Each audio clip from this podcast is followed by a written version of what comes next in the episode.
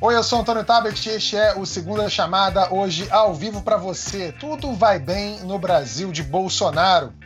Bom, pelo menos pro Bolsonaro. O presidente viu seu Palmeiras ser campeão da Libertadores da América, não viu o acordo impeachment e já viu hoje o seu candidato eleito no Senado. E muitos indicam deve ver na Câmara também. É isso, um lindo céu de brigadeiro, caprichado no doce de leite, paira sobre o Planalto. Já para o resto do país, a situação está mais para sagu com uva passa mesmo. A crise sanitária segue forte, assim como a crise das vacinas. O preço do apoio do Centrão já está mais alto que o do gás de cozinha. Para nos ajudar a entender esse gosto amargo, que é ser brasileiro, hoje temos um timaço.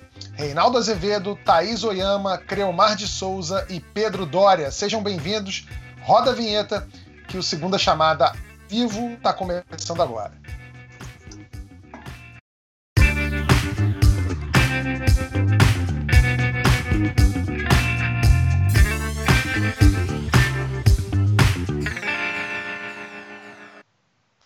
Bom, não sei se vocês perceberam, mas o, o segunda chamada de hoje é ao vivo, ao vivaço, por um bom motivo. Né? Neste momento, em Brasília, deputados estão votando para escolher a presidência da Câmara é, e a do Senado já deu o Rodrigo Pacheco, candidato aliado do governo, com 57 votos.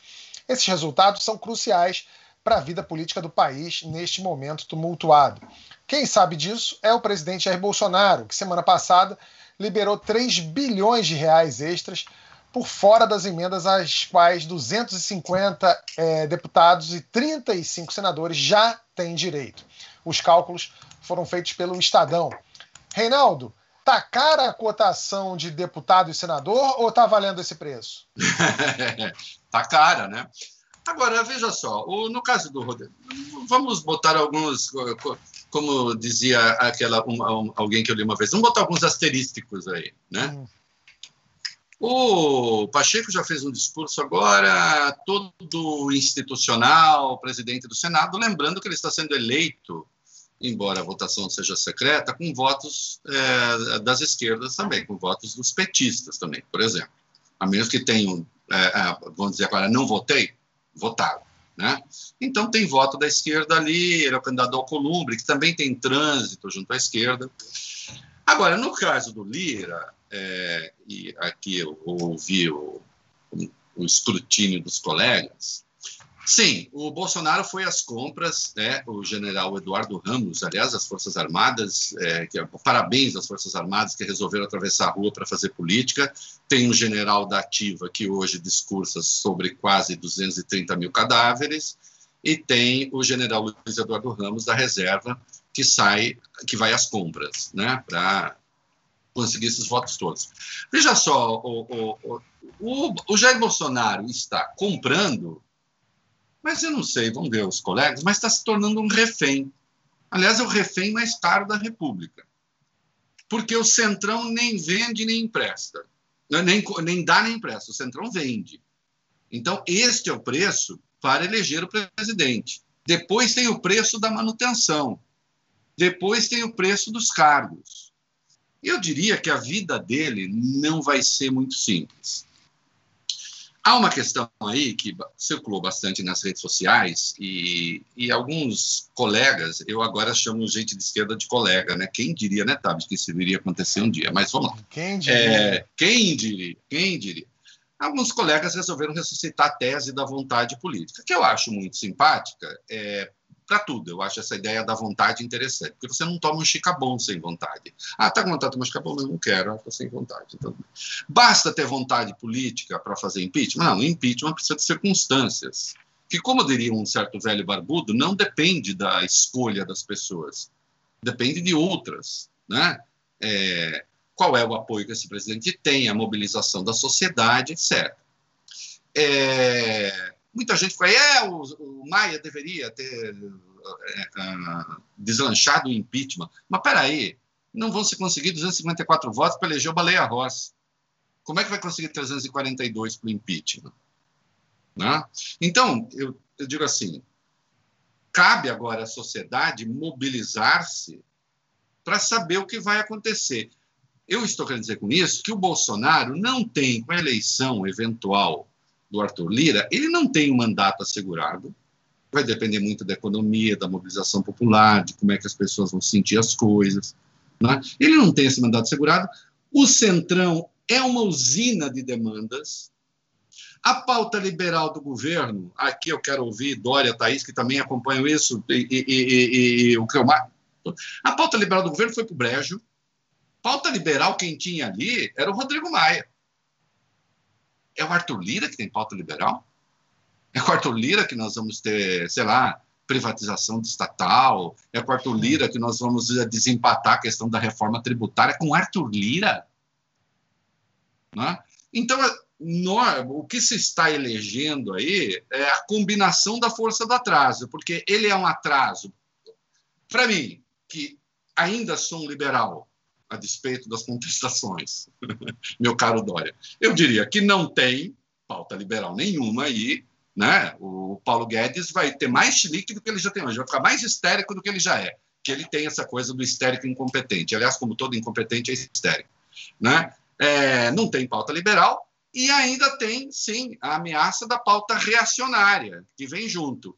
E Arthur Lira, para complementar, vai ficar com um olho no gato e outro no peixe.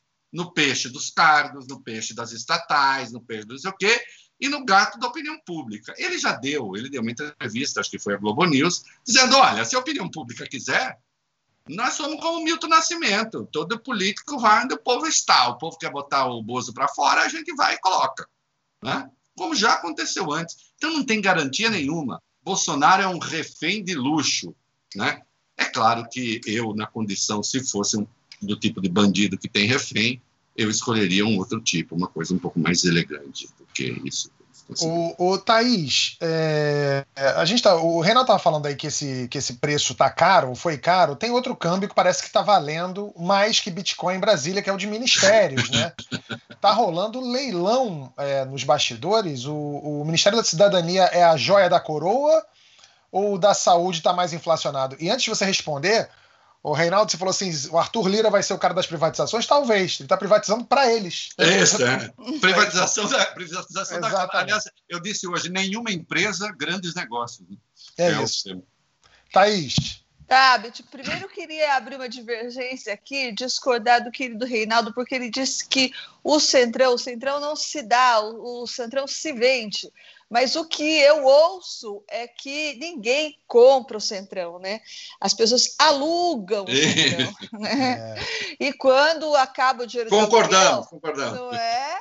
E quando acaba o dinheiro do aluguel, também acaba todo o amor entre as partes. Então, eu concordo com o Reinaldo que essa eleição do Lira não garante nada, essa eleição uh, óbvia e, e, provável do Lira não garante em nada a sustentação do Bolsonaro. E digo mais. O Planalto sabe disso. Ninguém no Palácio, no Palácio do Planalto, os assessores mais próximos, dão por garantido que agora está dominado de jeito nenhum. Eles conhecem bem o Centrão e sabem o que, que eles compraram, ou melhor, o que, que eles alugaram. Né? Aí eu queria responder essa pergunta. Esse negócio vai sair caro não só por causa dos 3 bi, emendas, recursos extraordinários, etc., tudo isso que você citou e que o Estadão levantou, mas também vai custar o que talvez seja uma das últimas bandeiras do Bolsonaro, que ele disse que nunca ia deixar o combate à corrupção, nunca ia fazer tomá-la da cá, nunca não sei o que, não sei o que, e nunca ia lotear ministérios entre partidos. E é justamente isso que ele vai fazer agora. E daí tem dois movimentos aí que eu vejo nas conversas que eu estou tendo no Palácio do Planalto, sobretudo, no executivo como um todo. Né? Tem um movimento que é deixar reservados os ministérios para o Centrão, que seria o da cidadania, sim, a joia da coroa, porque tem o Bolsa Família, como você bem lembrou, Tabet. Talvez desenvolvimento regional, que o Centrão está muito de olho pelos mesmos motivos. É o ministério que trabalha lá na ponta, dando ponte, fazendo uh, açude e tudo mais, que também tem liquidez em termos de votos, né?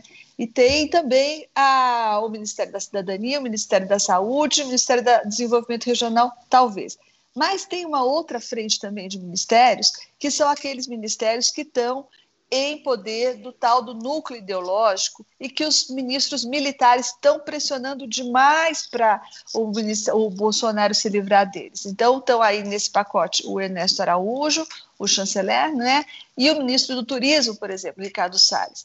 Esses dois, o núcleo do, do militar, meio, do meio ambiente, do meio ambiente. Meio ambiente, obrigado. É, do meio ambiente, Ricardo Salles numa interpretação bem benigna para o Bolsonaro, o núcleo militar acho que é tudo culpa desses maus conselheiros.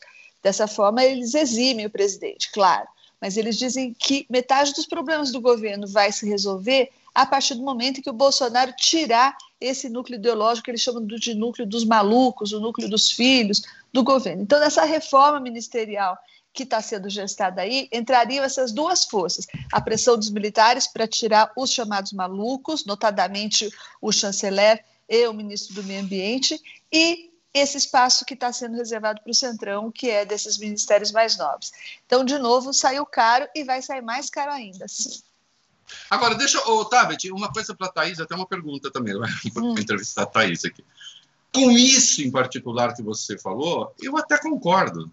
Você concorda que se o Centrão implicar a demissão dos malucos, a começar do chanceler, que de novo no Fórum de Davos, no Fórum de Davos atacou a China outra vez, né? disse que não, mas atacou. Você concorda que até o Centrão consegue melhorar um pouco o governo Bolsonaro vis-à-vis os ideológicos? Porque os ideológicos, aí realmente, aí é o fim do mundo, ou você acha que não? Eu acho que sim, mas o Centrão, ele está de olho na, nas, nos ministérios que foram poço, lembra do Severino? Sim, sim. Ah, os ministérios que foram poço, é isso que ele quer. Quem quer tirar os malucos são os militares, o núcleo militar. Mas aí é tá casa, tá né? É, aí esse embate entre núcleo militar e núcleo ideológico está rolando faz muito tempo. Mas agora eles estão com esse discurso que basta tirar os malucos para o governo embicar de Porque novo. foi o núcleo maluco, foi o núcleo milico que foi comprar uh, o Centrão, né? Foi o, é, exatamente. Ramos, né? General Ramos, o próprio. Lembrando que foram os militares que na campanha de General Heleno falando, né? Se gritar, pega Centrão. Não Isso. fica um, meu irmão. E agora tá todo mundo correndo para pegar o Centrão. Todas as apostas hoje são de que o Arthur Lira vai levar a presidência da Câmara. Depois de perder o apoio do próprio partido, o DEM, o Rodrigo Maia ameaçou abrir um dos mais de 60 processos de impeachment contra o Bolsonaro. Não abriu. Pedro, ele perdeu uma chance, o Rodrigo Maia, no caso, né, de sair com um tiquinho de dignidade do cargo ou há um motivo secreto para isso? Porque eu tendo a acreditar que ele está dando um pouco de corda para o Bolsonaro se enforcar também, ou não? Eu acho não sei se abrir o impeachment daria dignidade ao Rodrigo Maia. Né? O Rodrigo Maia fez tudo errado nesse, nesse processo de transição. E é claro que se ele abrisse impeachment ia ser uma coisa. É, eu hesito em comparar, comparar com o Eduardo Cunha, mas ia ter um pouco de uma cara de vingança. Né? É, eu não deveria comparar o Rodrigo Maia com o Eduardo Cunha, porque não é justo. Ainda assim, teria esse aspecto de de vingança, como foi o caso do Eduardo Cunha quando abriu o processo de impeachment contra Dilma. Uhum. Agora, eu, isso que o Reinaldo fala a respeito das condições para um impeachment, se você for lá na ciência política, é exatamente isso. Você tem que ter economia ruim, você tem que ter popularidade abaixo de 15%, você tem que ter gente na rua. E essas seriam, na ciência política, as condições para que o impeachment aconteça. Mas eu chamaria a atenção do seguinte: primeiro, se há um crime de responsabilidade, há um crime de responsabilidade. Não deveria ser um cálculo político para um presidente da Câmara dos Deputados abrir um processo de impeachment. E certamente nenhum presidente da história da República violou mais a 1079 de 50, que é a lei que desenha os crimes de responsabilidade, que Jair Bolsonaro. É, em alguns casos, é, as provocações que ele faz à Venezuela e à China, por exemplo, estão ali listadas, como você criar um tipo de situação que comprometa a neutralidade do Brasil. E olha, a gente poderia sair listando várias coisas similares. E a mais grave de todas, evidentemente, é a campanha contra a vacina, essa campanha sórdida por, por medicação que não funciona para a Covid e tudo mais, que custa a vida das pessoas. É, então, deveria sim ter aberto um impeachment e não agora, deveria ter aberto antes. E eu faço um argumento que é o seguinte: a gente fala demais dos casos do Collor e da Dilma para mostrar quando que um impeachment deve ser aberto, quais são as condições. Mas se a gente vai um pouco mais para trás na história, houve um outro episódio de abertura de um processo de impeachment que foi em 1954 contra Getúlio Vargas. E o cálculo que a UDN fez na época, quando fez a abertura do impeachment, em momento algum a UDN achou que ia conseguir fazer o impeachment. Isso foi no primeiro semestre do, de 54. Em momento algum a UDN achou que ia fazer o impeachment. O que ela achou era o seguinte, que aquilo ia ajudar a botar na pauta nacional tudo o que ela considerava que era um problema dentro do governo Vargas e expor e enfraquecer o Vargas. E deu certo. E se a gente for lembrar do Temer, no final do governo dele, no último ano de governo Temer, o que o Temer teve de se esforçar para impedir que o processo dele fosse aberto no, no, no Supremo é, dentro da Câmara, o esforço do Temer foi enorme. Foi um esforço similar para que não acontecesse também uma abertura de processo de impeachment contra ele. Aquilo enfraqueceu o Temer. Então, eu argumentaria que, mesmo que um processo de impeachment contra o Bolsonaro terminasse não sendo aprovado, a gente ia ter que ver em, transmiss em, em, transmissão nacional ao vivo os deputados explicando por que que sabe aquela festa que eles gostam de fazer impeachment Sim. ah pela nação por isso pelos moradores não sei de quantos hum. eles iam ter que fazer a mesma coisa explicando por que que não votam para abrir um processo de impeachment para encaminhar um processo de impeachment para o Senado isso ia ser um desgaste para os deputados isso ia ser um desgaste grande para o Bolsonaro. Bolsonaro chegar mais fraco em a 2022 não é uma má ideia.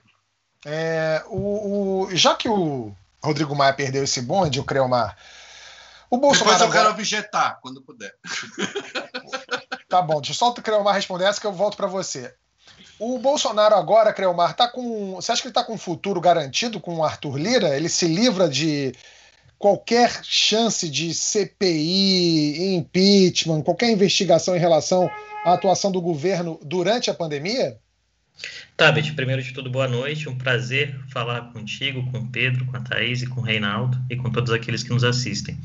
Olha, eu vou usar duas, duas metáforas aqui que eu ouvi algum tempo atrás no, no Congresso, né?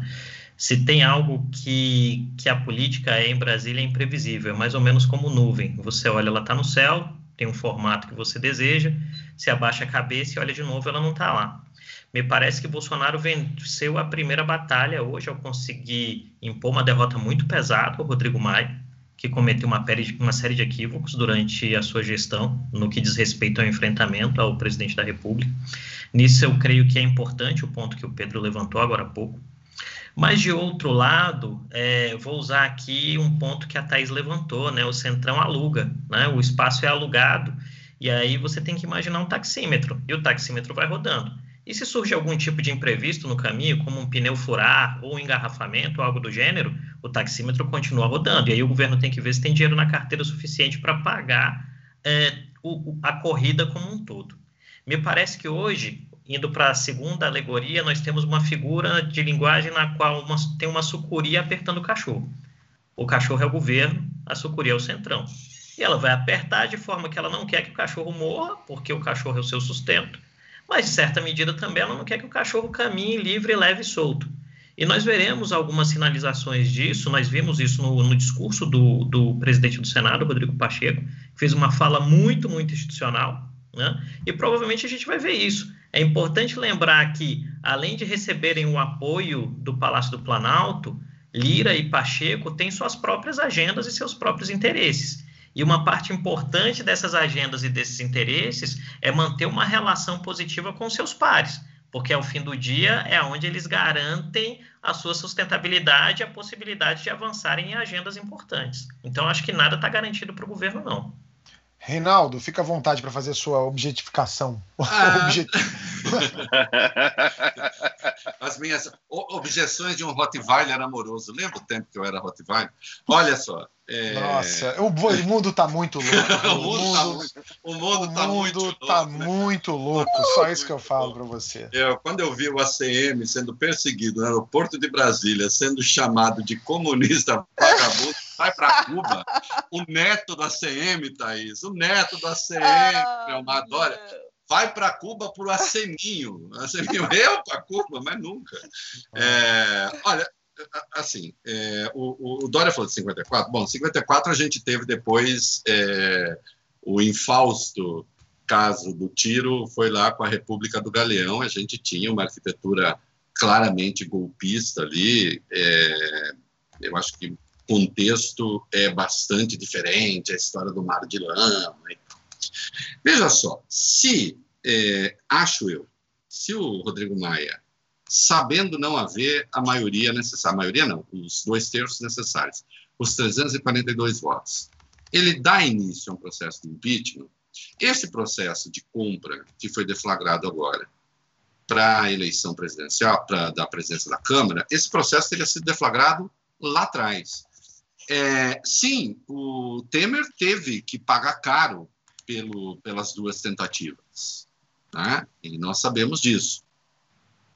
É, só que Temer, o futuro político ali, num dado momento, se chegou a pensar que eventualmente pudesse concorrer à reeleição, mas ele não tinha base popular para isso, não tinha força para isso, não tinha militância para isso. Eu só assim, nem é o ânimo da confrontação, Dória, mas é só para é, registrar que no ambiente que vivemos, um presidente da Câmara que deflagrasse um processo de impeachment tendo a organização que o Bolsonaro tem nas redes sociais, tendo a base popular que, infelizmente, ele tem, isso é real. Ele é, nunca caiu abaixo de coisa de perto de um terço de apoio popular. E o outro terço é incerto a respeito. Nós temos as pesquisas apontando que uma maioria ainda é contrária ao impeachment. Eu não vejo como, eu não vejo como ele não fosse fortalecer o Bolsonaro neste, neste processo, se o fizesse. Entende? É claro que, pelo amor de Deus, é, é, veja só, finalmente a minha contabilidade e da Folha coincidiram até antes da, da compra, agora, da, da, última aí das compras, eram 23 processos, eram 23 crimes de responsabilidade, entre 1079 e a Constituição propriamente. Né? Porque tem alguma coisa que ofende a Constituição e outras a 1079. Com essa, esse processo de compra agora, é o 24 crime de responsabilidade. Isto, como todos sabemos, ali, isso agride ali 1079, o livre exercício dos poderes. Ele está interferindo no livre exercício dos poderes. Né? Isso é Constituição e 1079, são 24 crimes. Agora, nós precisamos ter condições políticas de tocar isso. É importante a gente lembrar também, para encerrar, que com essa voragem que levou é, Bolsonaro para a presidência da República, foi um grupo de delinquentes para a Câmara como nunca houve antes. Sim, sempre houve ali. Eu lembro uma vez, eu e Thaís, é, a gente na revista República, né, Thaís, em Brasília, tentando fazer reportagem, né? É, tentando não, fizemos, ouvindo coisas. Eu e Thaís vimos gente ali embebedada no, no Piantela, lembra, Thaís? Piantela. Piantela, o sujeito ali, não, não vamos não falar o nome, não já morreu. Tocando piano. É, é, tocando piano.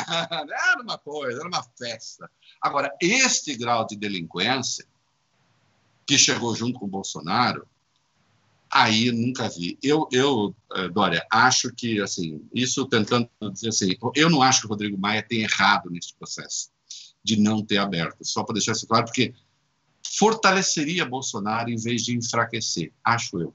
Mas eu espero também que você esteja certo. Vamos para o pau. Eu queria complementar o que disse o Reinaldo, com quem eu concordo, mas queria chegar em outro lugar. O que eu acho é que o fato do Rodrigo Maia, depois de dois anos sentado na cadeira e 60 pedidos de impeachment depois, ele aventar a possibilidade de, no ruim. apagar das luzes, no apagar das luzes a 24 horas do final do mandato dele, ele aventar a possibilidade de então aceitar o pedido de impeachment, isso para mim da amostra foi a amostra mais contundente do quanto a derrota calou fundo nele, porque ele foi um dos principais derrotados nesse processo da Câmara, né? O Rodrigo Maia, ele saiu, tá, vai sair do DEM provavelmente diminuído, quase escorraçado, sem lugar, isso depois de ter passado dois anos na presidência da Câmara. Eu acho que ele não deveria ter pautado impeachment agora, não. a não ser pelo fígado dele, que pelo jeito falou mais alto, porque primeiro, como disse Reinaldo, ele não passaria agora o sujeito tem 30%, 35% ainda de popularidade. A Dilma tinha 7% quando foi empuxada. Então, não passaria, número um. Depois, o próprio Rodrigo Maia, aí pensando nas questões dele, né, ele estaria rompendo um, um, um, uma relação íntima que ele tem com o mercado financeiro, que a essa altura não quero impeachment, porque acho que impeachment agora é tocar fogo no país. Então, o Rodrigo Maia estaria aí enfraquecendo esse elo que ele tem, que é muito forte com o mercado financeiro. E por último, o Rodrigo Maia estaria passando um atestado de que ele é péssimo perdedor, porque, como a gente falou, ficou dois anos sentado em cima de 60 pedidos de impeachment e não aceitou nenhum. E agora, no apagar das luzes, aceitaria. Isso deixaria claro também que ele coloca os interesses dele acima dos interesses do Brasil. Né? Agora, eu acho também, por falar em perdedor, que a gente pode falar em dois ganhadores desse processo, que ainda não terminou, mas o Centrão certamente se dá bem, né? O Centrão está no comando com a faca e queijo na mão, está fazendo uma festa danada, e não podemos deixar de dizer que também o Bolsonaro ganhou, porque ele agora vai ter o comando, o controle das duas casas, isso não é pouca coisa. E mais ainda, ele vai ter o comando, o controle das duas casas, e ele conseguiu, com essa tacada, ao manter o DEM lá, com a ajuda do ACM Neto, esse que agora é esse comunista de carteirinha, com a ajuda do ACM que, ó, Neto. Ô, Thaís, só um parênteses rápido. Traiu o Rodrigo Maia. Olha, a ACM... Traiu desbragadamente. Você vai ficar magoado, mas não, por favor, não fique. Você traiu o Rodrigo Maia. Exatamente. Né? Não que isso seja uma coisa estranha, digamos, à memória aí, se é que você me entende, mas traiu.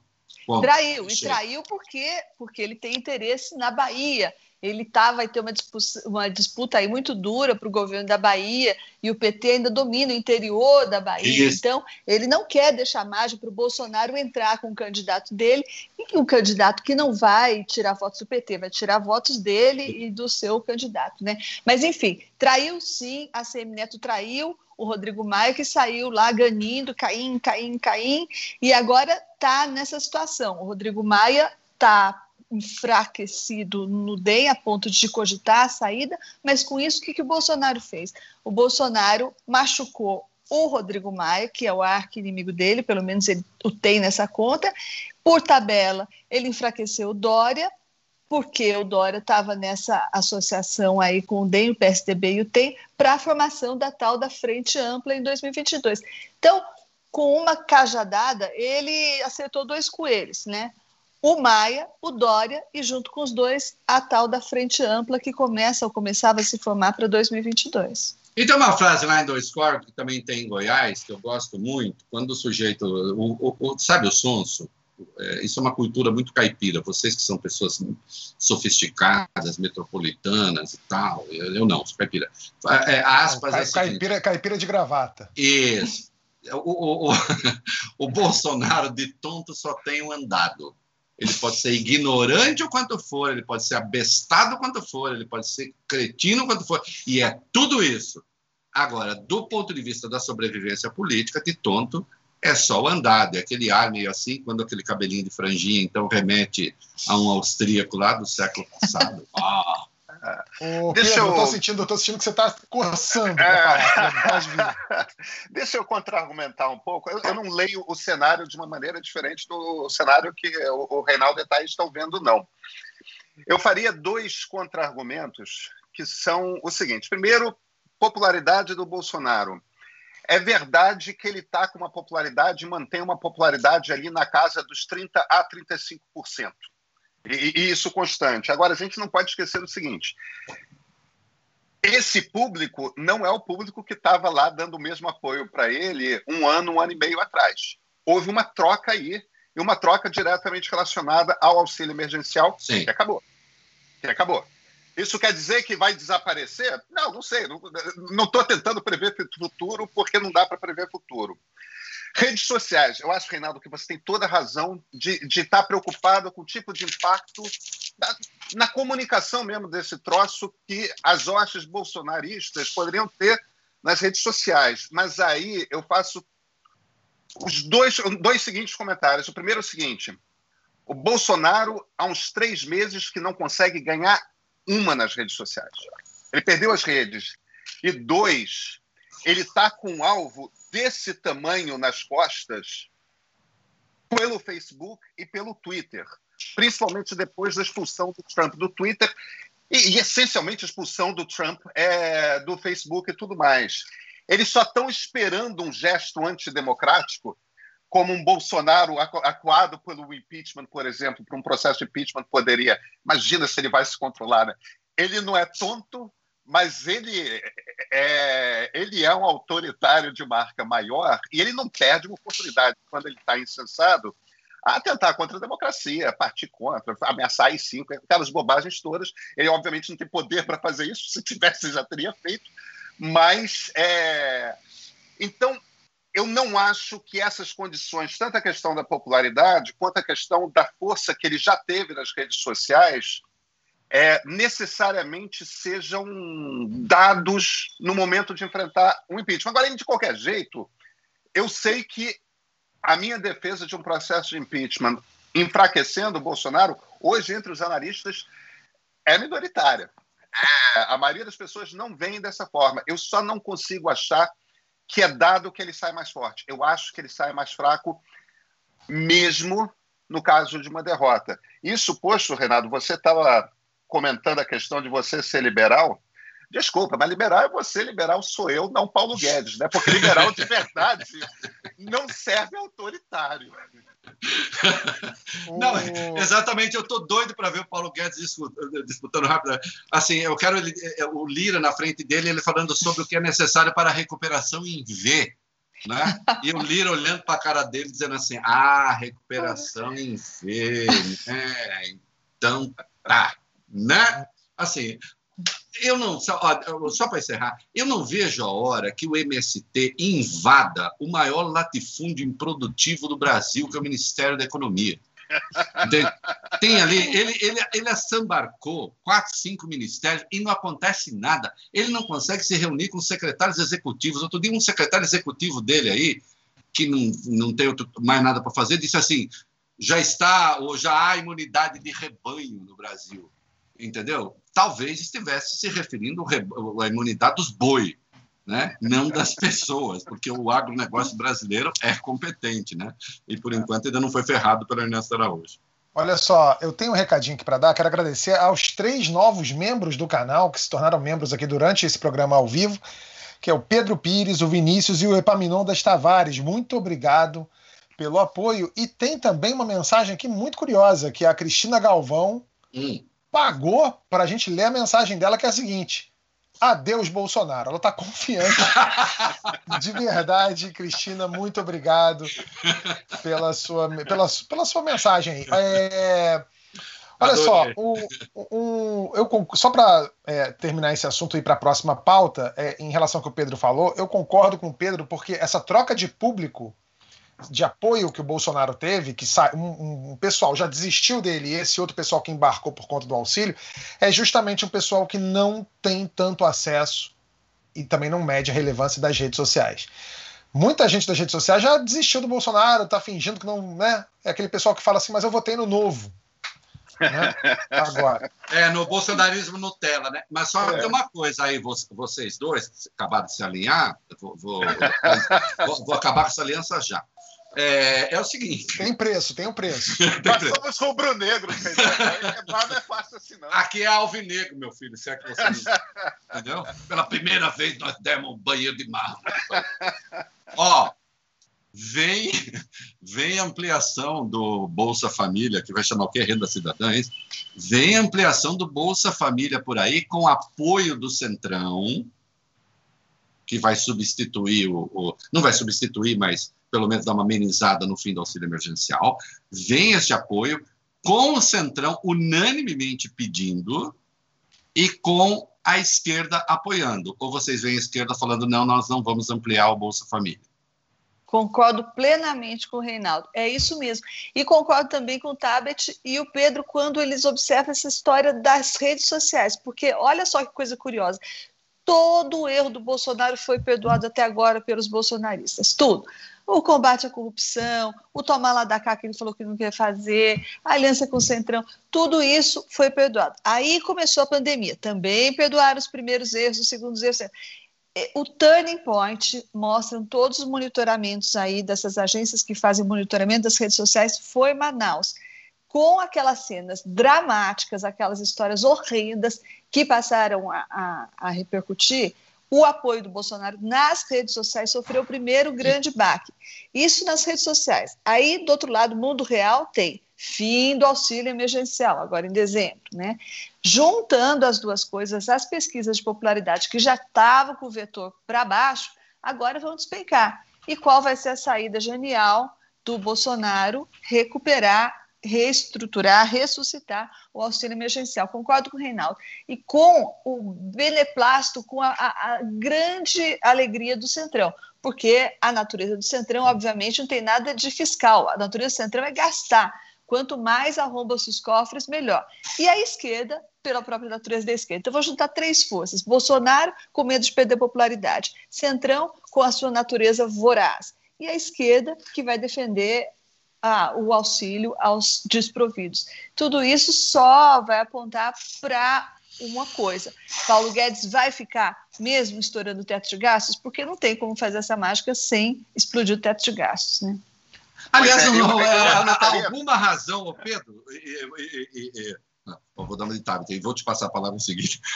alguma razão pro pro Paulo Guedes apoiar o Lira e não o candidato do Maia não existe nenhuma, concorda? Não, é não existe, não existe, não existe. É, eu, eu só faria esse argumento, mas é essencialmente o que você falou, Thaís. É, o problema é que esse equilíbrio para o Bolsonaro é um inferno na Terra. Uma das coisas com as quais ele conta para que não sofra um impeachment é o fato de que a Faria Lima ainda acha que é melhor ele ali daquele jeito. Ele estoura o teto de gastos, ele perde essa turma.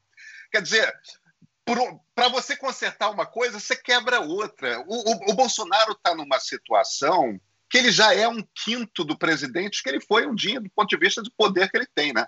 É, não tem muito como ele remendar esse troço e ficar. Ele vai ficar se equilibrando, a impressão que eu tenho, é, nos próximos dois anos até o final. Ele precisa sobreviver, né? É. O, é, é. o, deixa eu passar, só, só para a gente continuar. É, é Creomar que está falando? Pode falar, isso, Creomar, você ficou quietinho, vou deixar é você isso. falar. É, só, só dois. Eu, eu creio que tem, tem uns pontos que são importantes que valeria a pena a gente fazer uma, uma breve reflexão. O primeiro deles diz respeito à própria estratégia do Maia, né?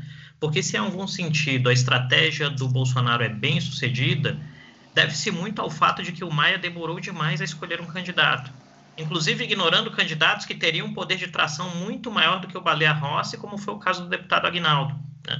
Uma questão que se falava muito entre parlamentares em Brasília era o fato de que Baleia Rossi não atendia o telefone de ninguém e que só queria conversar com os caciques.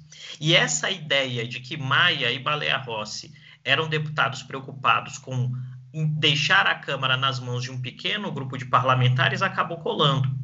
De outro lado, é importante destacar também que o Lira começou a campanha ainda no mês de novembro e ele viajou todos os estados da federação. Lira visitou todos os parlamentares de todos os partidos. E aí um ponto importante é, aqueles que não votaram com ele, no mínimo fizeram corpo mole para que ele não perdesse votos.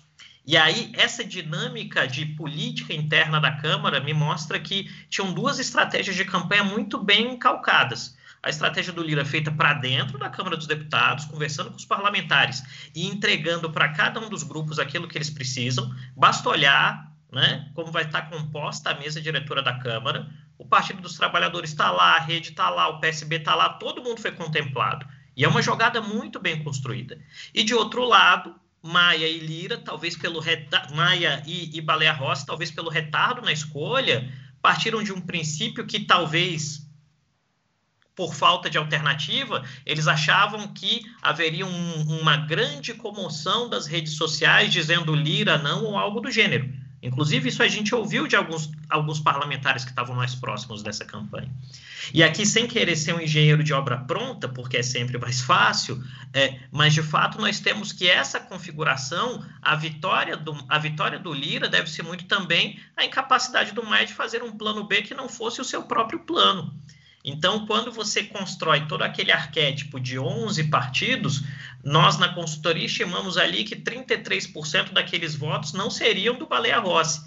E no fim ficou um pouco maior do que a gente tinha estimado. Então, esse é um elemento. E de outro lado, para pensar em termos de futuro de agenda, eu acho que é importante lembrar o seguinte também: todos esses parlamentares que, votando em Lira ou não, estão hiperpressionados em suas bases porque em todas as bases de todos os parlamentares nós temos uma força muito forte, na verdade duas, desemprego e fome. Então, todos esses parlamentares têm que entregar alguma coisa. E o caminho vai ser auxílio emergencial mesmo, vai estourar o orçamento mesmo, não tem jeito, não há alternativa. Né? Não tem alternativa. Qualquer que fosse o presidente, o caminho é esse. A diferença fundamental, e aí me parece que é o grande desafio para o presidente Bolsonaro, é saber se Bolsonaro vai manter as promessas. Porque mesmo os parlamentares que votaram em Rodrigo Pacheco e os parlamentares que votaram em Arthur Lira têm enorme receio de que Bolsonaro não cumpra promessas, porque este governo tem esse traço, essa variável, que é acorda-se uma coisa, o governo consegue o que quer, o governo esquece de entregar aquilo que se comprometeu. E isso é parte. O Bolsonaro não inventou o presidencialismo de coalizão, né? É, só, só ler lá o Sérgio Abrantes, a gente sabe que isso é uma força de longa duração na história da política brasileira. Então, é importante ficar de olho para saber se o executivo vai ter a vontade de manter as promessas dadas. Se isso for feito, eu não descarto, inclusive, que Bolsonaro chegue competitivo para um processo de reeleição no ano que vem. Caso não, Aí nós teremos aquele velho paradigma, que é ninguém faz oposição melhor que a Bolsonaro do que o próprio Bolsonaro. Eu creio que é disso que a gente está falando aqui. Olha Deixa só, eu só terminar rapidamente. Fala, Achei irretocável essa, essa análise do Kelmar. É, é, houve mesmo esse negócio do, digamos assim, da soberba dos caciques. Aliás, Kelmar, não foi a primeira vez, né? Não, não foi. Não, lembra do Severino Cavalcante? Lembro, dizer, você, dele Você chega assim, ah, são, são os cardeais. Os cardeais, né, Thaís, do tempo que nós íamos lá no Piantela para espiar as pessoas, lá na década de 90, ali os cardeais funcionavam. Isso mudou. Então, houve isso, sem dúvida nenhuma, né? e o Arthur Lira faz tempo que ele... Lembre-se que Arthur Lira, em 2019, foi um dos caras que mais bateram em Bolsonaro na Câmara e depois ele faz um acordo no começo de 2020. Aliás, lembra aquele comício golpista do Bolsonaro em frente ao QG do Exército? Que ali foi onde ele foi mais longe, que praticamente foi uma convocação das Forças Armadas. No dia seguinte, no dia 20 de abril de 2020, ele recebeu já o, o, o, o Arthur Lira. Então, assim, é uma candidatura que vem de longe. E aí se criou essa ilusão de que os caciques, e acho que o Cleomar tem razão, esse negócio assim, ah, não, o Arthur Lira é uma pessoa tão detestável que as pessoas vão se dar conta. Mas, pelo amor de Deus, quem é mais detestável nessa república do que o próprio Jair Bolsonaro? E todos os erros que nós, como categoria, cometemos, inclusive durante a eleição. Oh, Bolsonaro, quer dizer que você quer torturar presos? Quero. E aí ele dava métodos novos de tortura, se precisasse. Né? Então, essa indignação desprezou esta miudeza ali do dia a dia. Agora, tem isso né, na dialética das coisas, ao mesmo tempo as bases estão pressionando, porque as pessoas estão com fome, as pessoas estão sem emprego, então o potencial de traição, inclusive do Centrão, para o Bolsonaro também é gigantesca, por isso que ele é um refém de luxo a gente fala tanto do, do aspecto político que a gente esquece de um espectro que ronda o Brasil, o espectro da vacina. A gente esquece, às vezes, está em pandemia, né? Há tempos rola uma conversa em torno desse tema, que é a vacina particular. Mas o papo ficou mais sério, com um grupo de grandes empresas propondo comprar 33 milhões de doses de vacina e doar metade para o SUS o grupo ouviu de órgãos do governo que a compra particular seria vetada. Depois ouviu do Bolsonaro que estava ok, isso aí, tá ok. Bom, depois uma parte do grupo pulou fora do plano porque achou que ia causar danos à imagem das empresas. Na semana passada, a maioria dos juízes do TRF, TRF4 do Rio Grande do Sul respondeu que toparia pagar 800 reais numa vacina indiana se a associação deles conseguisse fechar o negócio. Eu quero ouvir de todos vocês aqui é, a vacinação particular numa pandemia onde tem escassez de vacina pode? Eu vou começar com você, Pedro Doria. Não, não pode. Não pode por um motivo muito simples. É... Tem escassez de vacina. A, a, a lógica da vacina não é a proteção individual. A lógica da vacina é a proteção da sociedade. E a maneira como você protege a sociedade é estabelecendo as prioridades. Começa pelos médicos que estão na linha de frente, aí vão para as pessoas que são mais expostas a isso, tudo mais. Se você começar a vacinar é, executivo de 35 anos, você não está contribuindo em absolutamente nada para a imunização da sociedade. Se houvesse vacina suficiente para todo mundo, aí não tinha problema nenhum a vacina particular. Mas no momento que tem escassez, você tem que privilegiar a sociedade. E a sociedade exige isso, não é? Eu estou usando a coisa da, com essa formulação, mas no fim das contas é a necessidade científica do processo é que se siga a priorização necessária dada pelos critérios da ciência e tudo mais. O, o Thaís, é... fazendo o advogado do diabo aqui, quando começou esse papo de vacina particular, rolou uma grita, principalmente da oposição, falando: ah, não, a vacina. Exatamente esse, isso que o Pedro acabou de falar aí. E eu ouvi gente falando o seguinte: ah, mas não tem nada a ver. Se você está vacinando o executivo de 35 anos e o etc., você não está você não tá, é, deixando de vacinar a população. É, não, não, não é o, quando as pessoas são contra a vacina, a vacina particular, é de fato isso que eles alegam de você estar tá furando um bote salva-vida para porque não tem bote suficiente para todo mundo ou não tem nada a ver? Tabet, eu vou discordar radicalmente do Pedro, porque eu sou completamente favorável à entrada da vacina pela iniciativa privada neste país. Por que, que, que eu digo isso? Primeiro, porque eu acho que uma única condenação razoável seria assim: se a iniciativa privada e o setor público tivessem numa coisa de autofagia. Então, o setor privado tivesse comprando as vacinas que de outra maneira iriam para o setor público. Não é o que está acontecendo. Está mais do que provada a incapacidade do governo de trazer vacinas, qualquer vacina, para esse país. Então, eles colocam uh, impedimentos de ordem técnica, impedimentos de ordem ideológica, ora que porque é chinesa, ora porque o laboratório está exigindo que você assine um negócio se eximindo das responsabilidades, ora porque o outro esqueceu de comprar seringa. Isso não vai dar certo, não vai dar certo. Está claro, evidente, patente. Se a gente for esperar o governo se mexer nesses termos, a gente vai amanhecer 2023 de barba branca esperando a vacina ainda chegar. E por que, que eu acho que a vacina privada é legítima, digna e justa e necessária?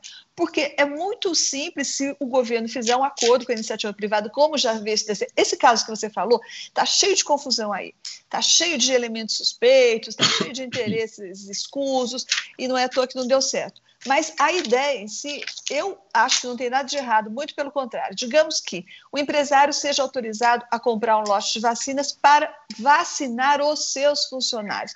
Aí não importa se é o executivo de 35 anos ou se é o funcionário lá do, do, do chão de fábrica. Ele se compromete a vacinar a sua empresa, a sua fábrica, o seu negócio, de modo que essa empresa comece a trabalhar normalmente, comece a reativar tudo que estava parado, comece a andar e ele se compromete a pagar um pedágio para o governo.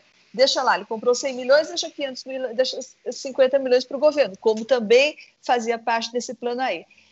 Isso aí tudo só vai aquecer a economia, tirar a gente da fila do SUS. Por que, que esses empresários aí vão ficar enchendo a fila do SUS? Ou mesmo esses funcionários de uma empresa cujo chefe tem condições de trazer vacina privada? Por que, que ele vai ficar entupindo as filas do SUS aí de gente que desgraçadamente tem que depender desse desgraçado governo? Isso tudo aliviaria o SUS, isso tudo colocaria a economia nos trilhos ou ajudaria a acelerar essa, essa, esse reaquecimento da economia e desde que não comprometesse as compras do governo, porque não vai acontecer isso, eu acho que não tem problema nenhum. Sou completamente favorável a, a uma, alguém que organize isso de forma justa. Reinaldo. Olha, eu vou, eu já escrevi a respeito, vou concordar com a minha colega de Piantela da década de 90, né? E eu, esse Pedro Doria aí é o seguinte, né? Lá atrás ele era comunista e eu era de extrema direita, a gente andou brigando, né? O Estou falando da pré-história, né, Pedro? Olha aqui, deixa eu dizer uma coisa. Eu, eh, inicialmente, a minha primeira reação foi essa mesmo, e com isso não estou querendo dizer, ah, o Pedro não pensou direito. Eu acho que a, o, as objeções éticas que ele faz são fundamentais e devem ser o norte do processo de vacinação. Para deixar muito claro, e com isso, ah, não está de lado nenhum, não, eu vou fazer uma escolha aqui. Vamos lá, vamos à coisa concreta. Essas, esses 33 milhões de vacinas seriam vendidos a coisa de 26, 27 dólares a vacina. Eu fui fazer a conta, isso dá 4 bilhões.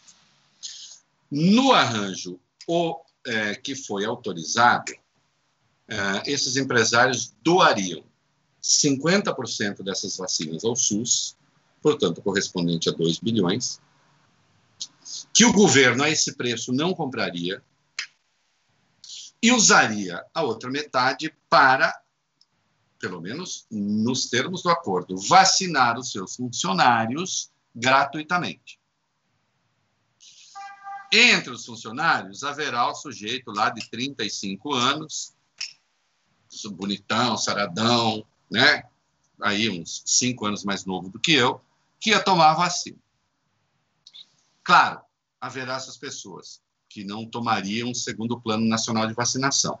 Mas você vacinaria, pelo menos eu estou falando segundo os termos do, do, acordo que se tentou, funcionários das empresas, que não são ricos. É povo também. Então vamos lá.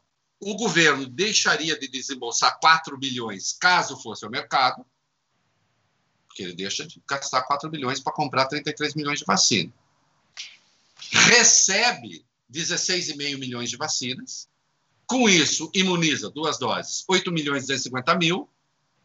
Esses 8 milhões e 250 mil, é, ele está imunizando a custo zero, e nós estamos falando de dinheiro público, e os outros 8 milhões e 250 mil estão sendo imunizados pelas empresas, que, por sua vez, não vão demandar as vacinas do estoque público.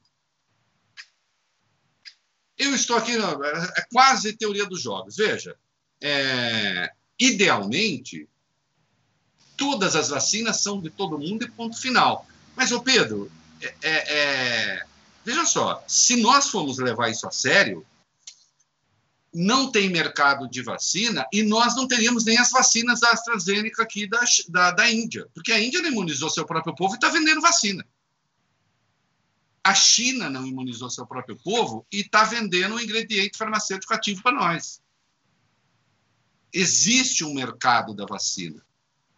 E o mercado da vacina, eu sei que é polêmico, mas o mercado da vacina tem dinheiro privado que requer retorno, porque senão não tem investimento, pelo amor de Deus. Entende? Quanto é que, para desenvolver esta pleiade de vacinas em menos de um ano, tem muito dinheiro privado sendo jogado aí, tem dinheiro público também, mas tem muito dinheiro privado que vai requerer retorno, porque senão na próxima pandemia, na próxima pereba que aparecer pública, do povo, não vai ter gente investindo. Então, eu fecho, é, eu, como é, em São Paulo ele fala fecho, como no resto do Brasil, eu fecho com a Thaís, eu não vejo problema desde que submetidos a determinados critérios. Entregando-se 50% dessas vacinas compradas ao SUS, como consta e está lá no protocolo de entendimento, sendo essa vacinação para os funcionários gratuita e, portanto, di, di, diminui a demanda da vacinação do, do estoque público, eu realmente não vejo problema, a não ser, Pedro, que algumas pessoas serão vacinadas e que normalmente não seriam, porque certamente o gerente, o bacana lá, vai acabar sendo vacinado também. Eu tenho muito medo de a gente ter um critério, Pedro, que seja exclusivamente moral sobre isso e este, e estou falando na boa, não é para confrontar, né? E esse critério exclusivamente moral acaba sendo contraproducente, vacinando menos gente e vacinando menos gente acaba morrendo mais pessoas. O, o Reinaldo falou de mercado da vacina, é, mas já existem empresas oferecendo o turismo da vacina. Isso mesmo, os mega ricos estão pagando uma grana preta para ir para Dubai ou Goa dar um rolê e tomar umas picadinhas que harmonizam né, otimamente com aquele Dom Perignon fabuloso. É, ô Creomar, você você tá do lado de quem nessa aí? Do lado do Pedro ou do lado do Reinaldo com a Thaís? Olha, veja, me diz, o que você me diz desse turismo? Essa é uma escolha é, sobramentos futuros, hein? Olha, eu, eu, eu vou dizer o seguinte. É... Olha, só vou dizer o seguinte, Creomar. É uma escolha muito difícil. É, futebol, futebolisticamente, eu sempre vou estar ao lado do Pedro. Né? Então, nós somos aqui do somos da, daquela grande família rubro-negra, fãs do, do, nosso querido Zico, então sempre vou estar do lado do Pedro do ponto de vista futebolístico. Do ponto de vista da, da questão, é, minha, minha percepção não é nem moral nem mercadológica, ela é geopolítica, e aqui eu vou explicar.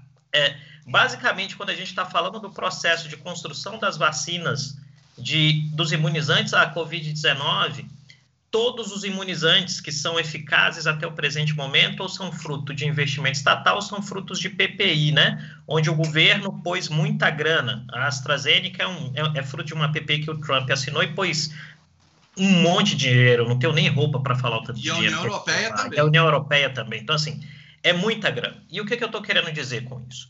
É que, em algum sentido, essa discussão sobre a vacinação pública ou privada é, lembrando aí tempos da minha, da minha faculdade em História, é aquilo que a gente poderia chamar de questão bizantina nesse exato momento. Porque ela só existe no Brasil. Porque mundo afora, hoje, as vacinas estão numa lógica em que elas estão sendo usadas pelos governos para fazerem política externa. E aqui, nesse caso em específico, por que os chineses não estão vacinando os seus primeiro? Porque eles estão usando a estratégia de ser um regime autoritário para fechar a cidade. Então, ele fecha a cidade e ninguém vacina. Para onde eles estão mandando as vacinas? Para países como o Brasil, para governos com os quais eles querem ter algum tipo de interesse. Ou tem um interesse futuro, que seria uma derrota de Jair Bolsonaro, ou colocar a faca no pescoço para Bolsonaro aceitar o 5G, né? ou para países no continente africano que também estão receb recebendo pouca vacina daquelas que são feitas nos Estados Unidos e na Europa. Quando você pega os russos, é a mesma lógica. A Sputnik 5 é uma vacina que está sendo usada como, como elemento de política externa. Eu me atreveria a dizer que nós temos uma política externa da vacina em curso. Né? Isso faz com que a aquisição por indivíduos particulares seja quase inviável, excetuando-se situações em que você tem lá um laboratório indiano que fez uma quantidade de vacina que é pequena e vende para milionários, porque hoje a gente tem o dilema da produção e o dilema do envase. O dilema do invase das vacinas e do transporte é terrível. Quando você pega a AstraZeneca, por exemplo, fora do freezer são seis horas. Então, assim, para um país como o Brasil, não é a melhor vacina. A gente ainda tem uma outra questão, que as vacinas são dose dupla. Então, 33 milhões de doses vacinam aproximadamente 16 milhões de pessoas. Isso não resolve o problema também. O que me parece é que, em termos de Brasil, e aí talvez isso seja um marcador da nossa história, nós sempre estamos perdendo o bonde da história. Isso quer dizer, passa o bonde bonitinho, embaladinho, a gente tem todas as condições de subir nele e a gente não sobe. Né? Especificamente, quando a gente fala de vacinação, o Brasil possuía laboratórios, centros de pesquisa, acesso à tecnologia, porque a tecnologia não é nova, e a gente deixou isso passar por falta de perspectiva, pelo voo de galinha, pela questão ideológica que foi muito bem retratada aí, né, durante todo o nosso debate hoje. Então, meu ponto é, basicamente, quando a gente está falando dessa questão, o, o resultado fundamental é que nós não teríamos acesso a essas vacinas. As vacinas não estão disponíveis nesta escala. Exato geopoliticamente não há como a iniciativa privada, e aí isso me parece ser um comportamento um pouco muito típico de, de, de alguns setores do, do, do empresariado que às, que às vezes falam algo e diz, não, eu resolvo porque eu conheço alguém. Só que está além disso, gente.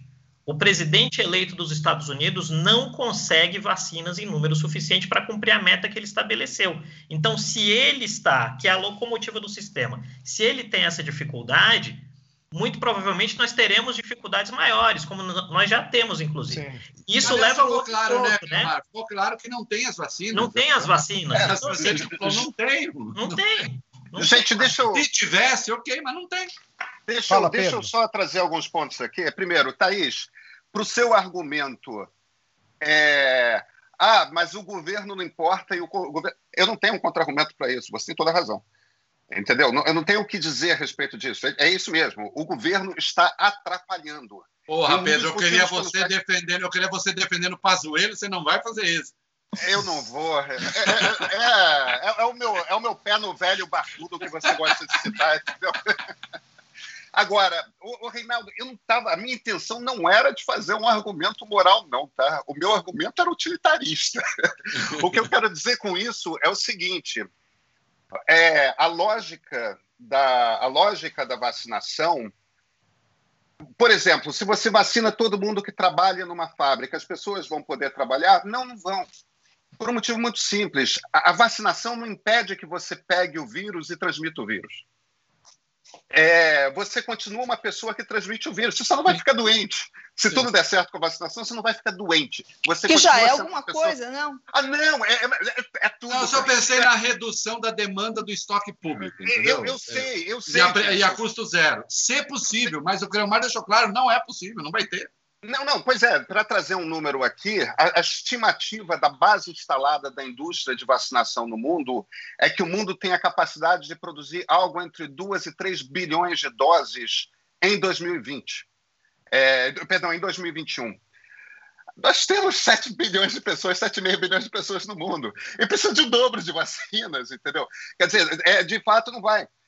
A lógica de você pegar todas as vacinas que o Brasil consegue atrair que não são muitas e não são o suficiente, e aplicar inicialmente nas populações que mais precisam, é você ir diminuindo e aumentando aquilo que a gente chama de imunidade de rebanho. Porque o objetivo da vacinação é criar imunidade de rebanho. Só quando gente o suficiente não ficar doente é que você começa a diminuir a circulação do bicho. Então, é, fosse eu comunista ainda, Reinaldo, como naquele tempo que você citou, o meu argumento seria moral, mas a intenção não era essa, não. É, é, é uma coisa mesmo de. A, a, lógica que eu aprendo com o que os imunologistas falam. É, não adianta a coisa da vacinação. Você não ajuda no processo de aumentar a imunidade da sociedade brasileira, que é o que tem que ser o objetivo, que é o que tem que ser o principal drive da, da política. Não, Agora, é um argumento excelente. E, ó, e ó, só para deixar claro para quem está acompanhando a gente, nem o Pedro é mais comunista, nem eu mais agora sou de extrema-direita, tá, gente? Ações. É isso. E eu quero deixar claro também que quem tiver interessado já tem a vacina à venda para o grande público na 25 Onde? de março na Uruguaiana. Ah, sim. Já, já apareceu por aí. E tem as, do... e tem as gotinhas do Maduro, que eu tô doido atrás. Consta que tem gosto de tomilho, eu adoro tomilho. Olha só. Olha só, gente, vamos dar uma descontraída nesse programa. A gente trouxe aqui um meme que é muito popular no meio da internet, essa coisa dos jovens. Hum são coisas que estão pra fora nós. do seu lugar. É isso. Coisas que estão fora do seu lugar. Aquelas que a gente vê e pensa, meu Deus, alguém arruma isso, tira isso daí, dá mais vontade de arrumar na opinião de vocês. Ah, é o Ernesto, né? É, o Ernesto eu tenho vontade não só de arrumar, como de demitir e tal, e aí agora só para provocar a canalhada, né? Sei lá, deve ter algum campo de cana-de-açúcar, Pedro Doria, lá em Cuba, para a gente mandar ele. A gente Olha... podia mandar o Ernesto para Cuba, né? Era uma ideia. Isso. Agora, deixa eu dizer uma coisa, assim, eu vou, ó, sobre o Bruno. Ah, é polêmico o que eu vou dizer. Oba, o, sim, oba, oba, vem, vem coisa boa aí, oh, vem, coisa aí já. Boa, vem coisa boa. Eu lembrei, hoje o André Gide tem uma. Não, o André Gide nada, o Jean Genet, confundido em francês. O Jean Genet tem uma frase que eu acho muito boa, que é um gesto ou é elegante ou nunca será. Né?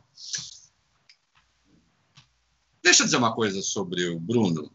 Ele foi assistir é, a um jogo do Santos.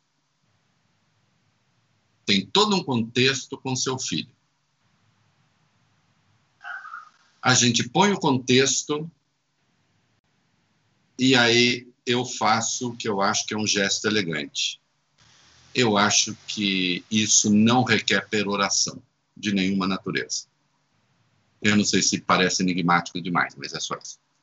Eu, eu, eu tendo a concordar com o Reinaldo. Eu, o cara, o cara acaba de sobreviver de um câncer, entendeu? O Santos estava na final da Libertadores. É,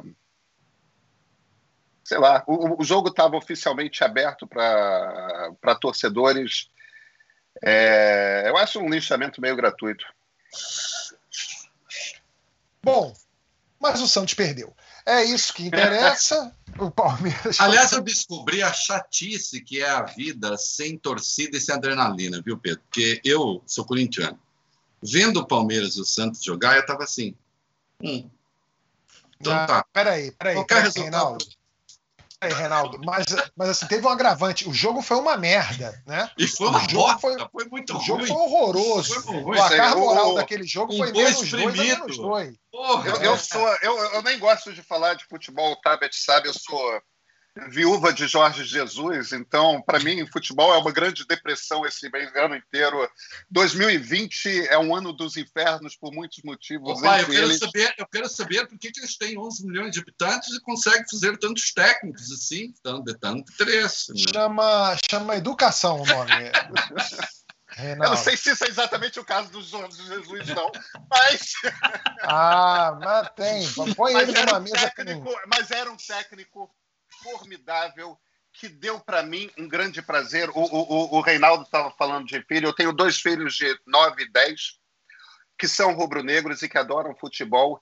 Eles terem visto aquela final da Libertadores do Flamengo, eles terem visto o futebol que o Flamengo jogou em 2019, é, é muito parecido com o que eu vivi criança quando o Flamengo foi campeão do mundo com aquele time formidável. Aquilo foi uma alegria espetacular. Ô Pedro, ô Pedro, ô Pedro, eu quero levar você para uma coisa chamada Arena Corinthians, que nunca assim, o órgão genital de pobre viu uma coisa de mármore. Foi a primeira vez na vida. Foi uma coisa linda. Thaís Thaís, Thaís e Creomar, e para vocês, vocês concordam com essa opinião sobre o Bruno Covas e que o, a imagem mais deslocada ali é o Ernesto? Thaís, deixa a Thaís falar duas coisas. Eu não gosto de futebol, tá? Bicho, eu não tenho filhos. Mas, quanto ao contexto que o Renato citou, que o Reinaldo citou, eu consigo entender, sabe? Eu consigo entender e acho que foi um massacre para além da conta. Fora que, além de não gostar de futebol e não ter filhos, eu detesto essa história das pessoas ficarem em função da vida dos outros e, e sabe, desse jeito. É, eu acho que foi demais. Eu acho que Thaís, eu não quero que fique pulsando a nossa vida. É, eu não quero, não.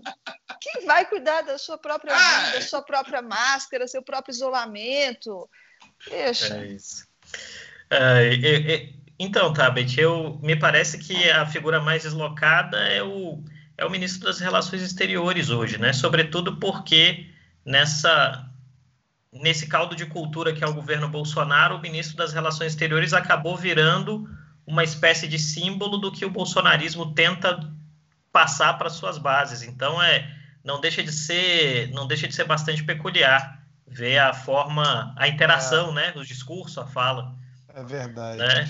Eu tenho a impressão, a gente está falando de deslocados aqui, eu tenho a impressão que esses caras esses membros do governo dessa ala mais ideológica, radical, eles são deslocados por natureza. Me lembram aquele Men in Black, lembra? Que tinha uma barata dentro do humano e era um cara meio errado. Eles todos meio errados assim.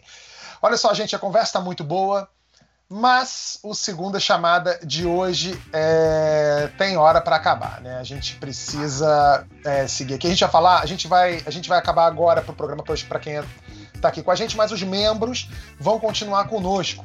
A gente vai falar da de Lava Jato. Pois é, ela não, ela não acabou. Vamos falar de Lava Jato. Adoro esse tema.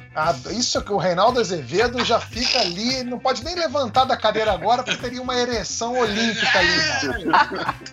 Então, não, não chega tanto, mas. Calma, não, não, não subestime, Reinaldo. Procuro sempre melhores motivos. Ah, não, não me subestimo, não. Porque... Não, é isso aí. Não, sempre. Ah, e olha só, a gente tem uma novidade aqui no My News. A partir de amanhã tem programa novo. É o Café do My News com a Juliana Braga, de Brasília, e a Gabriela Lisboa, de São Paulo, às 8 e meia da manhã. Toda a cobertura de bastidor da eleição de hoje estará lá. Se você é membro do My News, vai lá na comunidade que já tem post da nossa live exclusiva. É só o tempo do Reinaldo fumar um cigarro. Eu não gente... parei durante todo o programa, mas vocês não façam isso em casa, não é recomendado. Não é recomendado. É... se você não é membro, clica no botão azul aqui embaixo e acompanha a conversa. Valeu, pessoal, e até semana que vem. Tchau para você que não é membro, para você que é membro, vai virar membro agora. Até daqui a pouco.